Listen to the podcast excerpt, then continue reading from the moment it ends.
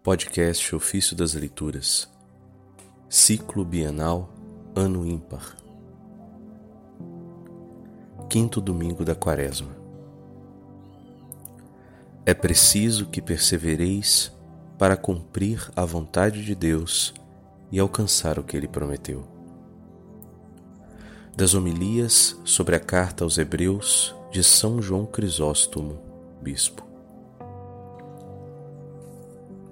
Diz o apóstolo: É preciso que persevereis para cumprir a vontade de Deus e alcançar o que ele prometeu. Isso está no livro de Hebreus, capítulo 10, versículo 36. Portanto, precisais de uma só coisa: esperar um pouco. Já não precisais combater pois chegastes à coroa. Superastes as batalhas, as prisões, a aflição. Roubaram-vos os bens. Que faltaria ainda? Apenas, permane apenas permanecerdes firmes para que sejais coroados. Só isto tendes de suportar, a demora da coroa que há de vir. Oh, que grande consolação!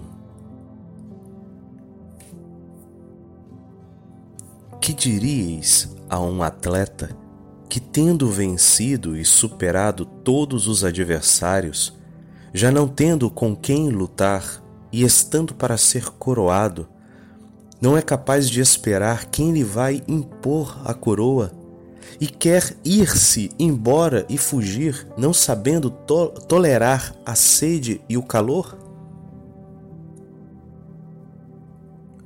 Pensando nisso, o mesmo apóstolo diz: Ainda bem pouco tempo, e aquele que deve vir, virá e não tardará. Hebreus capítulo 10, versículo 37. Para que não perguntassem: e quando virá? Consola-os com a Escritura. Vê-se assim que esperar também merece grande recompensa. Diz a Escritura: O meu justo viverá por causa da sua fidelidade. Mas se esmorecer, não me agradarei mais nele. Isso está em Hebreus capítulo 10, versículo 38. Isto é um grande incentivo, pois adverte que também aqueles que sempre agiram bem podem perder tudo pelo desânimo. Em Hebreus 10, 39 diz: Nós não somos desertores para a nossa perdição, perseveramos na fé para a nossa salvação. Essas palavras foram ditas aos Hebreus, mas valem como advertência para muitos que estão aqui reunidos. De que modo? Elas se dirigem aos que têm ânimo fraco e mesquinho.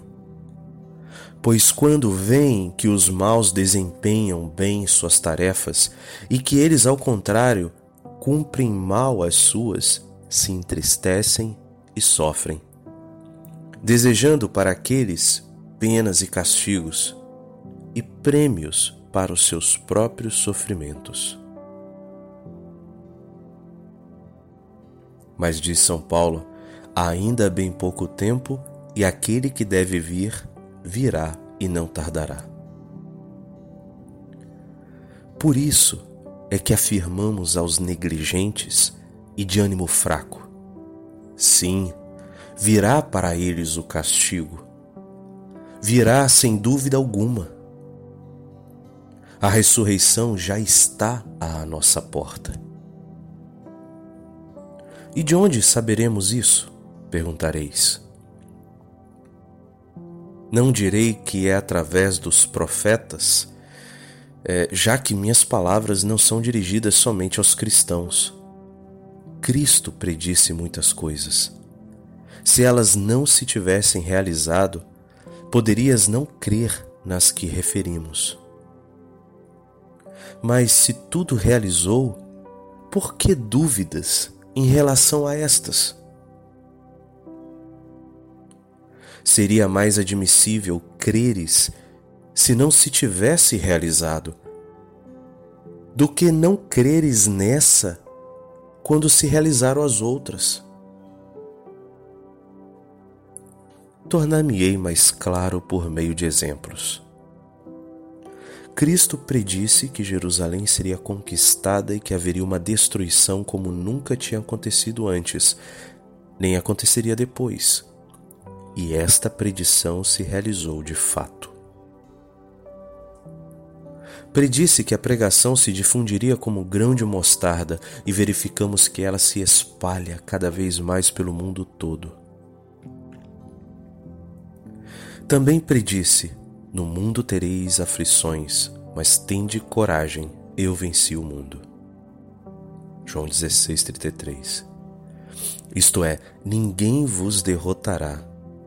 E vemos que isso aconteceu realmente. Disse que as portas do inferno não prevaleceriam contra a igreja, embora tivesse de sofrer perseguições, e que a pregação nunca seria sufocada e a experiência dos fatos dá testemunho disto.